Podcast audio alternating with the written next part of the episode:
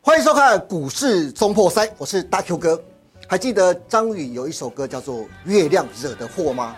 从古到今，有多少的就是痴情男女因为月亮而陷入到情爱的苦海？但是今年的台股的投资人却是因为美债让全球股市暴跌而陷入惨赔的无望海。到底美债的价格跌够了吗？美债殖利率还会继续磁吸全球股市的资金吗？现在面对台股万六的关卡，投资人到底该先撤出，还是可以捞底了呢？接下来大盘资金的避风港到底是在哪里？等一下让分析师来告诉你哦。此外，今天财经专家还要粉碎大家的认知哦，原来台股被动型基金 ETF 今年的绩效表现完全被主动型基金无情碾压。我们就拿高息的人气王零零八七八国泰永续高息为例，三年复利报酬率为百分之三十五。可是你知道吗？今年截至九月底为止哦，主动型基金整体平均的报酬率就高达四成以上，甚至有的主动型基金今年的报酬率高达一倍，是不是让你很傻眼？有没有粉碎你的三观？那到底配息基金该怎么选，才能够让你赚更多的钱？等一下，财经专家会一一的帮大家来做解析哦。那现在赶快来欢迎我们今天两位的现场来宾，第一位是我们的玉树临风资深分析师陈志林老师，志林老师你好。大哥你好，各位观众们大家好。是的，第二位是我们帅气挺拔的，就是朱月忠教授。教授你好，大哥，哎全国观众大家好。是的，欢迎两位哦。那现在马上开场，我们现在马上最关心的就是，现在投资人最关心就是台股现在万六的关卡，到底先该撤出呢，还是可以抄底的？我们赶快来问一下我们的资深分析师陈志林老师哦，金老师，请金老师，对，古代啊有周楚除三害，对不对？我认为啊，今年全球的股市也有三害，也有三害哪三害？对一个就是美债、美元跟通膨，对不对对？但是美元大概就是现在维持在一零五到一零六，是通膨也开始往下降了。对现在唯一最大的问题就是美债了。对到底美债会不会再继续危害全球的股市？对现在面临到台股万六的关卡，投对资人最想问的就是：哎，我现在到底是该先撤出呢，对还是可以开始抄底了？对那接下来面对接下来十一月份、十二月份，有没有哪一些族群是大家可以去买进，对还可以抄底，对还可以赚一波的呢？好，那大哥哥刚讲到一个重点哦，其实你现在到底是要出场还是抄底，其实都跟美债有最直接的关系啊对因为美债它代表是一个我们讲的叫做资产的定锚，是哦我们上一集有特别从美债，然后跟大家讲金融股嘛，嗯嗯，那我想现在股市的动荡，其实最重要的还是因为美债的一个影响哈，我对们来看一下下好一张哈。这边彭博社就有市井说外资卖不停，嗯，其实我们一般的经验来讲，第四季的行情算是不错的，是但是台北股市却跌破了万六，而且外资还卖不停哦。对这次卖的力道真的非常大。嗯嗯，彭博社这边提到，台股最近这一年以来哦，最长的连卖。对选举行情可能会成为变数，为什么呢？因为最近这三个月卖超亚洲新兴市场国家的货币就卖了两百七十亿美元，而且对这是从去年六月到现在是持久最持久的卖压哦。对，而且这个卖压，我们台股跌的还没有说很我多，第一次听到“持久”两个字是不好的形容 词。持久的卖压是不好 的。是哦，那原因这边彭博社就有指出原因，当然对就大哥刚刚讲，第一个美元太强嘛，对，然后美国十年期国债殖利率走升，对其实我们这边来看一下，最近一样这三个月的汇率贬值，这边来讲，第一个这边是对岸的人民币的一个贬值，对只有贬二点五趴，嗯嗯，你知道对岸的股市真的已经来到三千点的保卫战，对都跌破了、哦，对那我们台股竟然贬的比对岸还要 多，所以外资不止卖，嗯，而且听说这次卖台股的力道还比印度。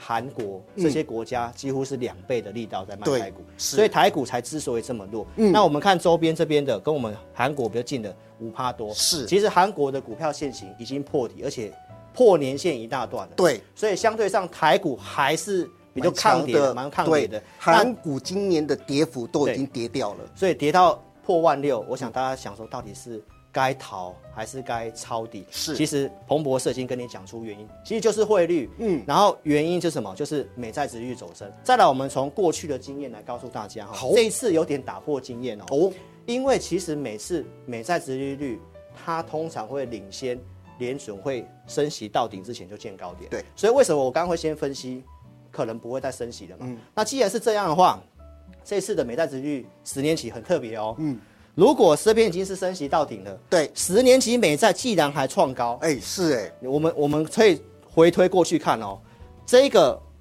浅蓝色的大陆哥，这是美国的基准利率。嗯对我刚刚是跟大家分析了。接下来市场上都已经认定可能不会再升息了，对那我们可以合理推敲它已经到顶了嘛？是，那你看哦，这边到顶的时候，十年期国债是在这里就先见高点。对，那这一次升息到顶在这里，十年期国债在这里就见哎、高点。也是哎、那这里其实也是一样。对好、这这个地方是二零接零近六年、零七年那个时候，也是升息到顶在这里，嗯那在高点再出现在这里。是那这边其实二零一五年也是也是一一样样。那这一次很特别，所以为什么会这么多大咖套牢在债券？因为他们也都是认定升息就到顶了，过去的经验他应该也不会再上去了。是所以这一波为什么会有很多人套牢债券？嗯，然后股市这样下来，哦对其实当然就是。殖利率上来了，当然股票的一个吸引力就下降了。对所以我们今天重点就来帮大家解决，好到底殖利率它还会再上去吗？还那会吗？我们从供需的角度来来看，好，债券跌代表殖利率上去。对那我们看一下最大持有它的三个国家，嗯，一个是日本，对，然后最大的是中国，再来是英国。英国对，这是前三大、哦。嗯嗯，好，那我们看到日本的部分，它其实到最近都还是在有买进对耶这个美国的公债。是好，那英国其实也有买。嗯，那我们新闻媒体都有播报嘛，中国一直在减持美债嘛，可是是为了救他们国内的经济，没有错，就对是因为经济不好，人民币贬值，对那他只好卖美债，他要去买进他的人民币，对主贬嘛，是好，那当然我们要看经济有没有这个转折。其实第三季的这个中国的 GDP，它已经优于市场预期，哎、有效果，有效果了，对所以经济开始好转，我们是不是可以合理的推敲，这两个都还是持续在买进？那最大抛售的中国，很有可能会稍微减缓的这个卖压，是所以抛售的部分，我们觉得有这样的机会是让殖利率稍微稳住在这里的一个条件之一。我好们，来看一下下一张，好，那再来就是跟大家谈债券的评价。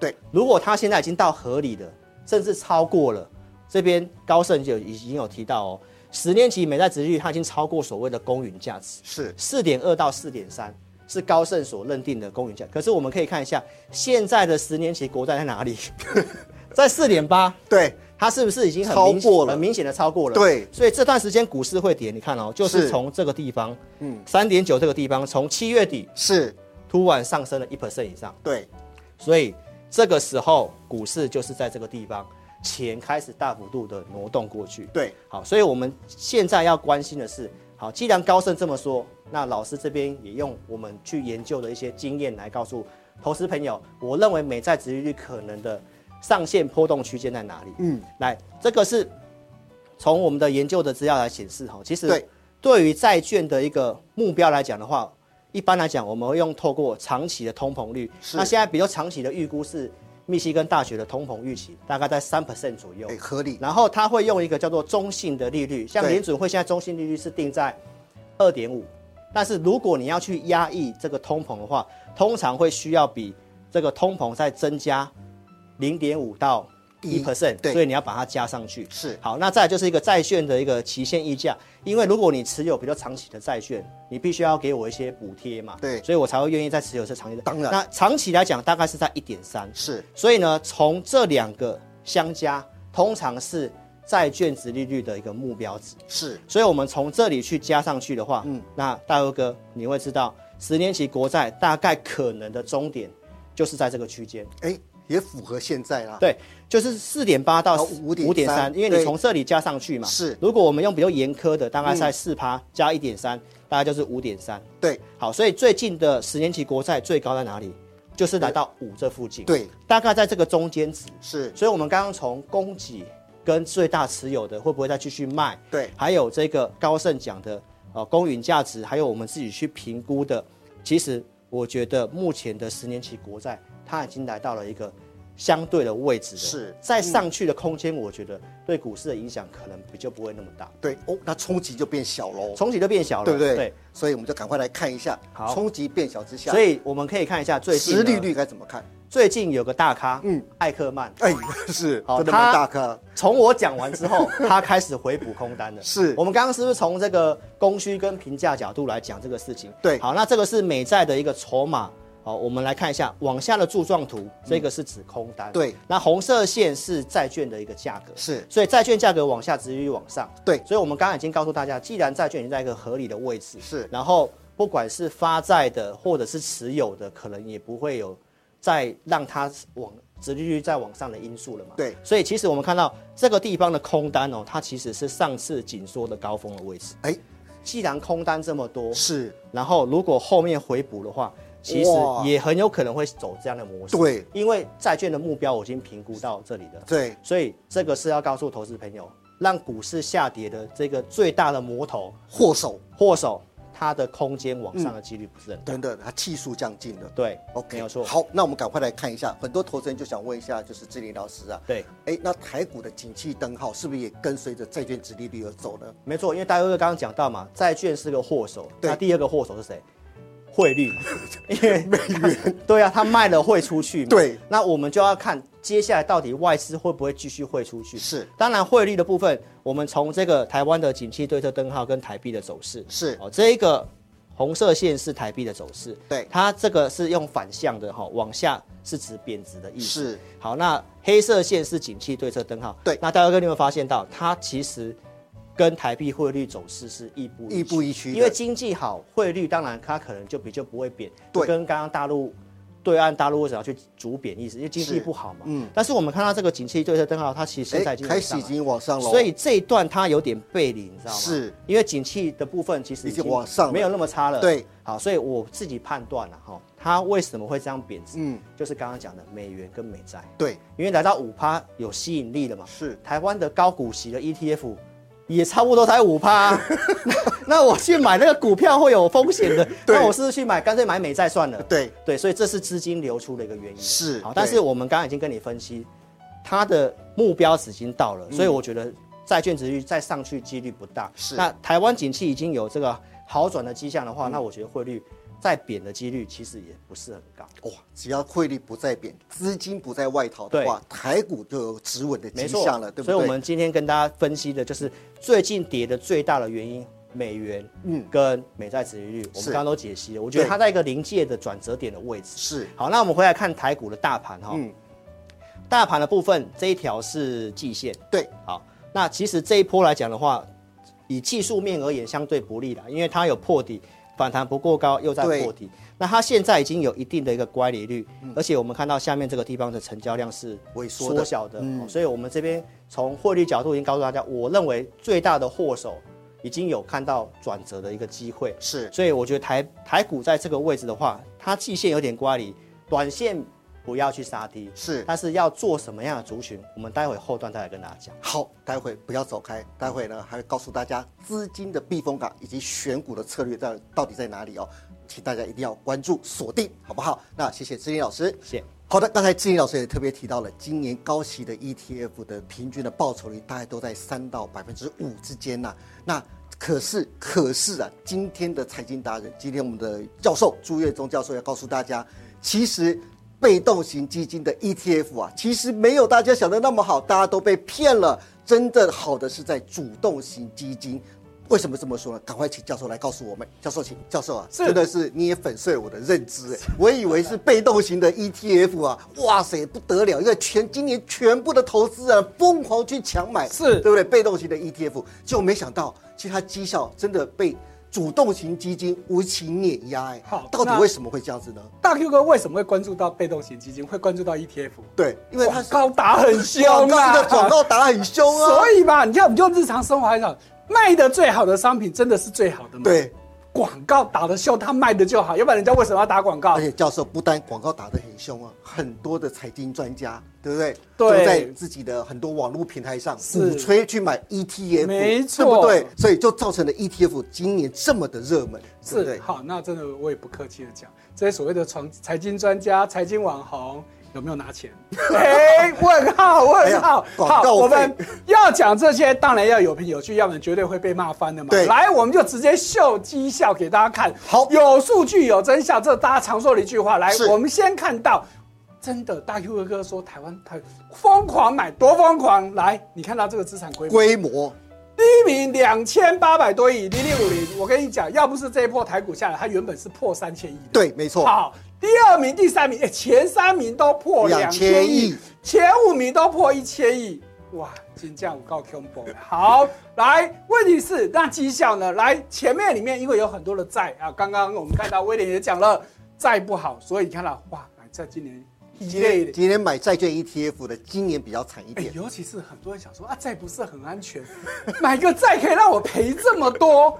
好，甚至有据说某某知名分析师砸了几千万进去，没想到买到不到一个月，让他赔了几百万。对，买债，你说买股赔，大家都相信，买债不到一个月可以赔几百万，嗯嗯，难以对想象。问题它就真的发生了。是好，如果看规模不准，我们再看到真的是全民运动，好就是受益人。对哎，第一名一百一十五万人，就是好我刚才说的零零八七八，我们如果用台股的股东人数来对比，全对台湾只有两家公司的股东比它多，第一名叫台积电，台积电第二名叫中钢。哦，比他多，是其他的通通都 输他。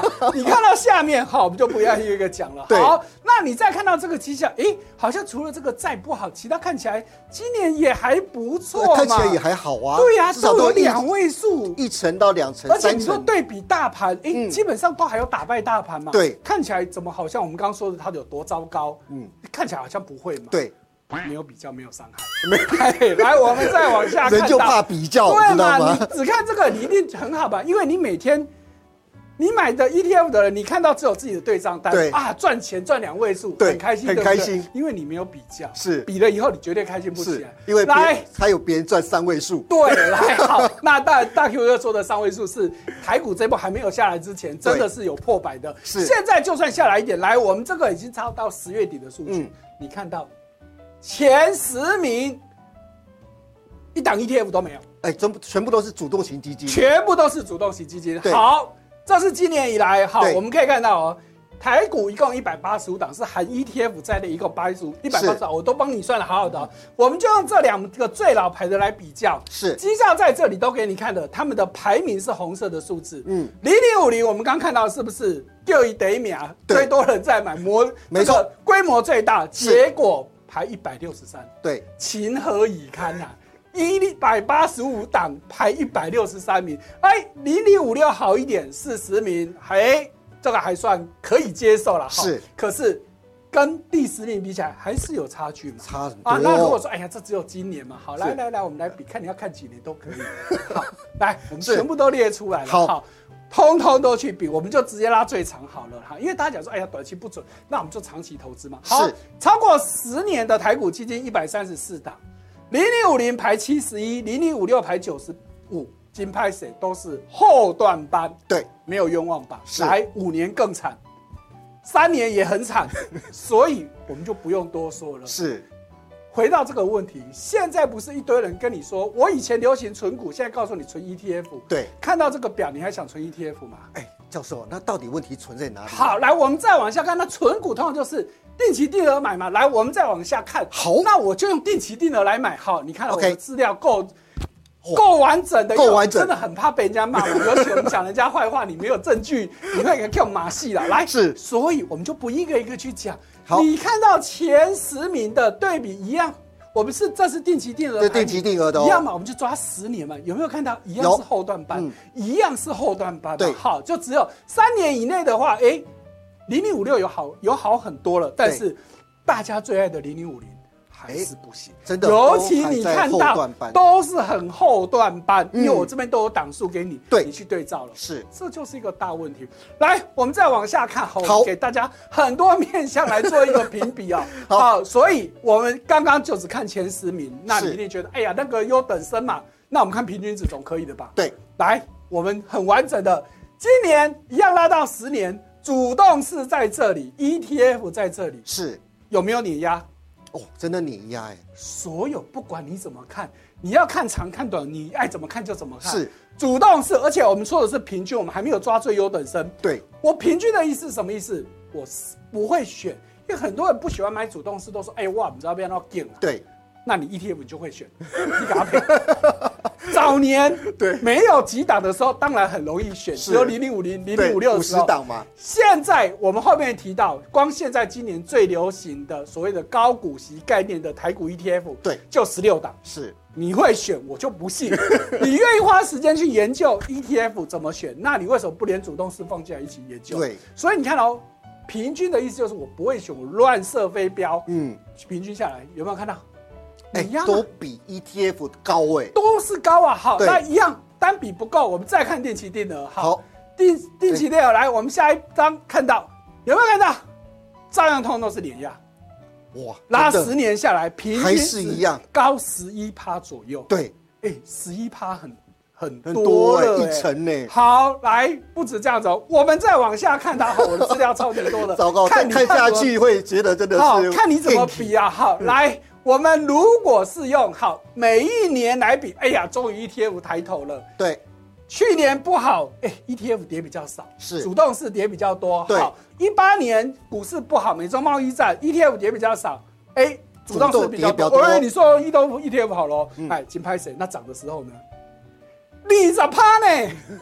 对，平均值涨二十20%我们威廉老师最有概 念，二十趴的概念，这是很可怕，一年差对平均差二十趴，你就不要说前前面排名前面的人去比了，那绝对是差更多更多对了。好，你是看到零二零二零二零一九有没有看到？当市场好的时候，其实主动式基金，我差的时候我输你，可是好的时候我全部都赢回来赢，回来，一次赢回来，而且还有剩。对， 那 你说怎么办嘛？来，我们再往下看到。好，好，所以呢，回到一个现实的问题，嗯为什么 ETF 绩效不好？嗯，为什么呢？我们刚刚是看到结果嘛，对我们总要找到原因嘛。是好，来，其实基本上犯了一个大错，哦过去都跟你说投资 ETF 有各式各样的好处，可是大家都忘记一件事情，台湾根本就不适合投资 ETF，为什么？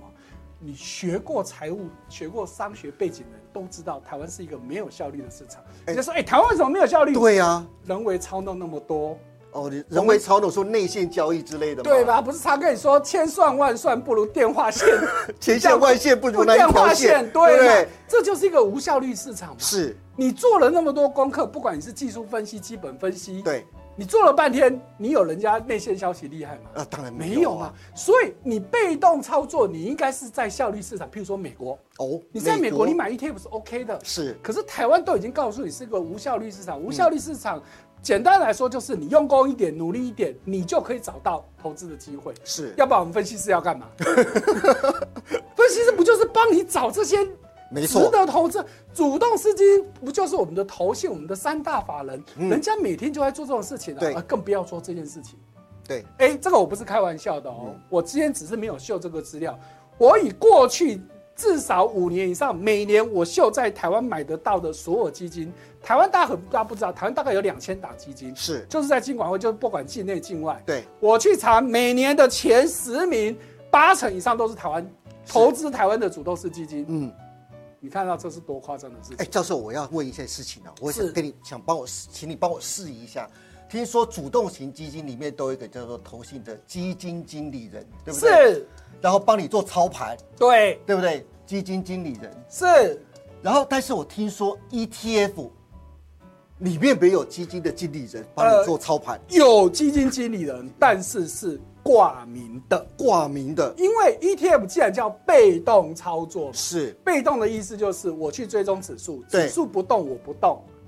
那指数什么时候会动？譬如说每次季度的调整，对我才动。而且它的动呢，不像是我一般主动式基金，还要不只是决定我要买谁卖谁，还要决定我要买多少卖多少，对连权重比重我都要考虑。对可是被动式，大家以为说只是去追踪指数嘛，不只是这样子。我们就以零零五零来说，追踪台湾五十五十档，对你以为他只是把五十档买进来吗？不是，他是连权重都要一模一样。是，那请问基金经理要做什么？就按部就班去做就好那哦我啦会。请个小弟小妹也可以做这个事情。对，我为什么要基金经 理？是，这就是一个很大的差别。讲个实在话，人家拿很高薪的，对，那钱不是白拿的，是人家真的有做事情，而且绩效做给你的。真的所以很多喜欢 ETF 的人都会批评一件事情：主动式基金成本很高、哎，对，我买 ETF 成本比较低啊。是好，没有错，这件事情看起来是对的。可是 ETF 有一件事情，它叫隐藏成本。隐藏成本哎，你看得到的成本确实 ETF 比较低，这个我们都承认。嗯对可是什么叫隐藏成本？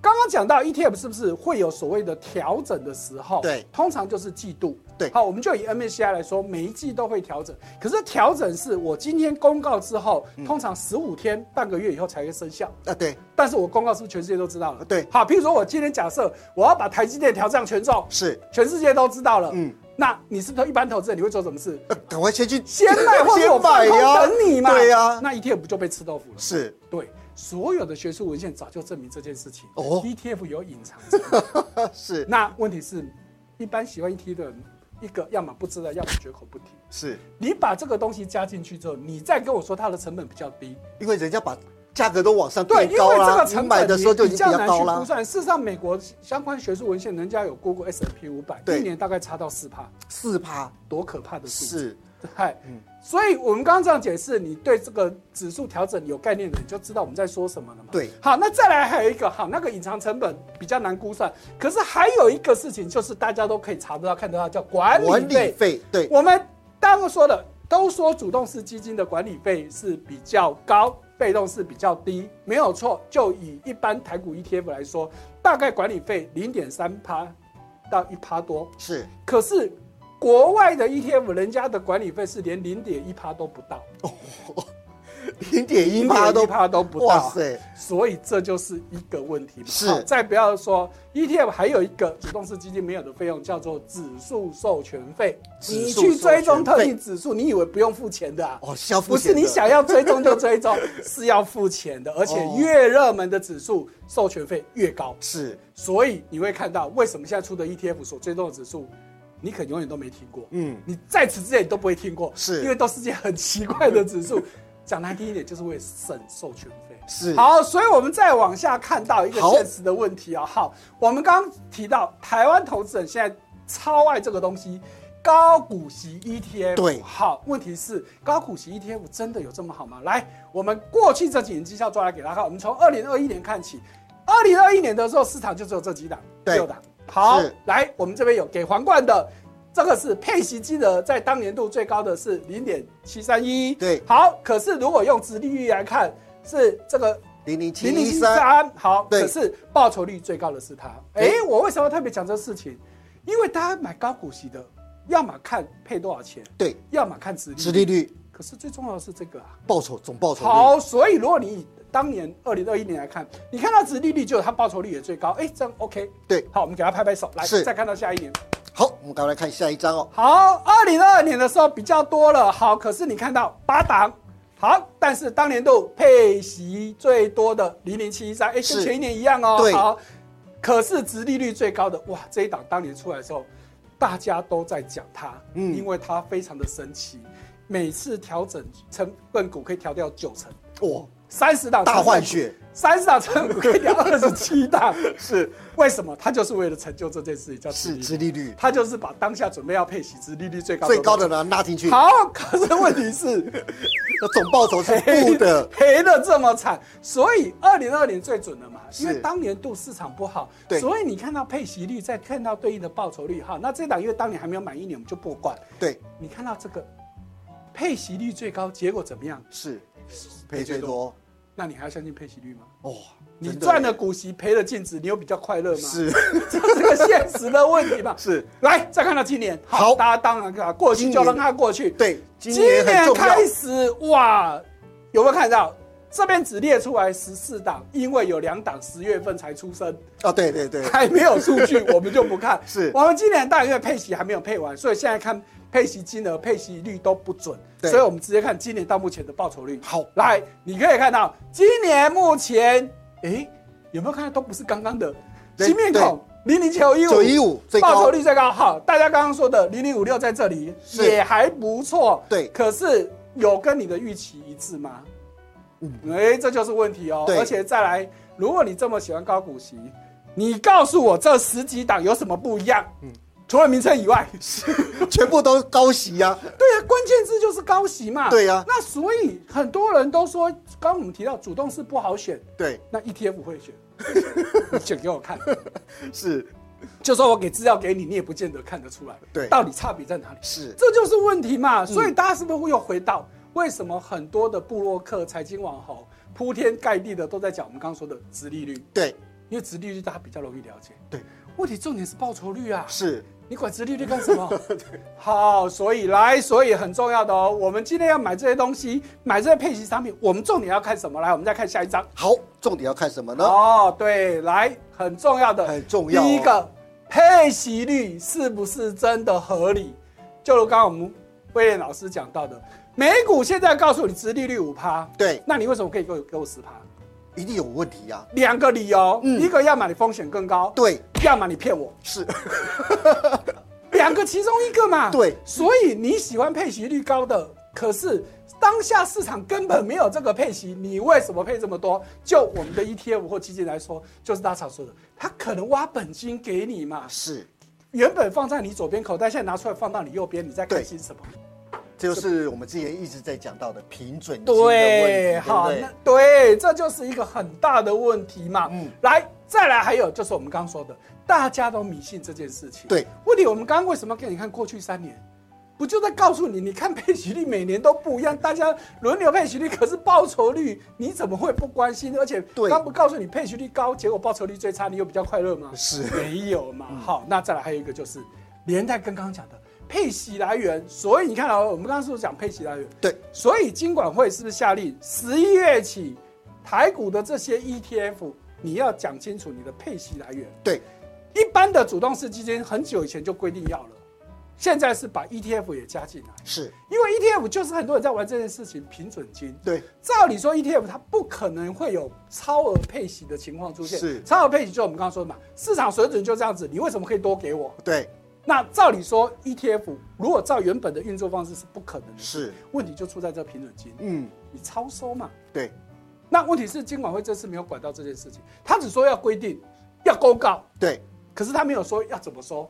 对，这就是原则没有定 出来，对，这是一个大问题，我觉得这才是真正的漏洞嘛。因为很多投资人根本不会去看他怎么配嘛，你管他， 很多人哪管他怎么配。你只要配给我就好了，那再来还有一个问题是我们现在 E ETF 真的是越配越走火入魔，入走火入魔，从年配、半年配、季配到现在月配，好，如果是一般债券型，我们是 OK 的。嗯可是台股基本上是不是？虽然一八年政府已经放宽可以季配了，对，为什可是还是年配最居多，居多这个我都查过。对，而且基本上时间都在三到十月哦，譬是如说现在到十一二月的时候，基本上还在配息的有，可是真的不多。对我看一看，大概了不起二三十家。是，那请问你这个时间你拿来月配给我？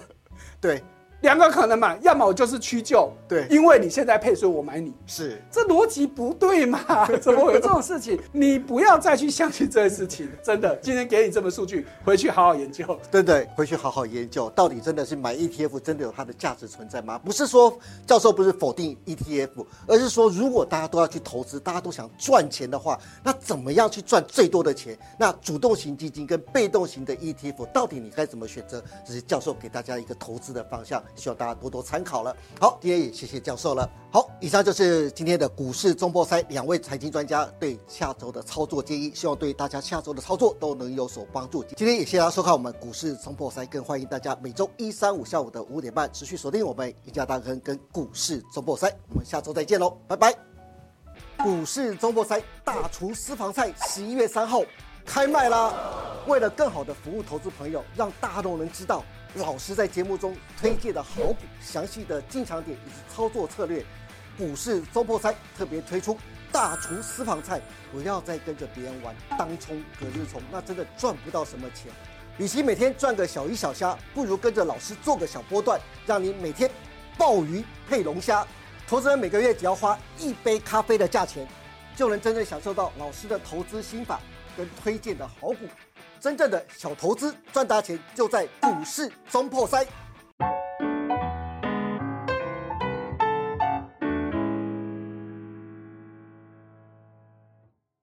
本公司所分析之个别有价证券，无不正当之财务利益关系。本节目资料仅供参考，观众朋友请勿看节目跟单操作，应独立判断、审慎评估并自负投资风险。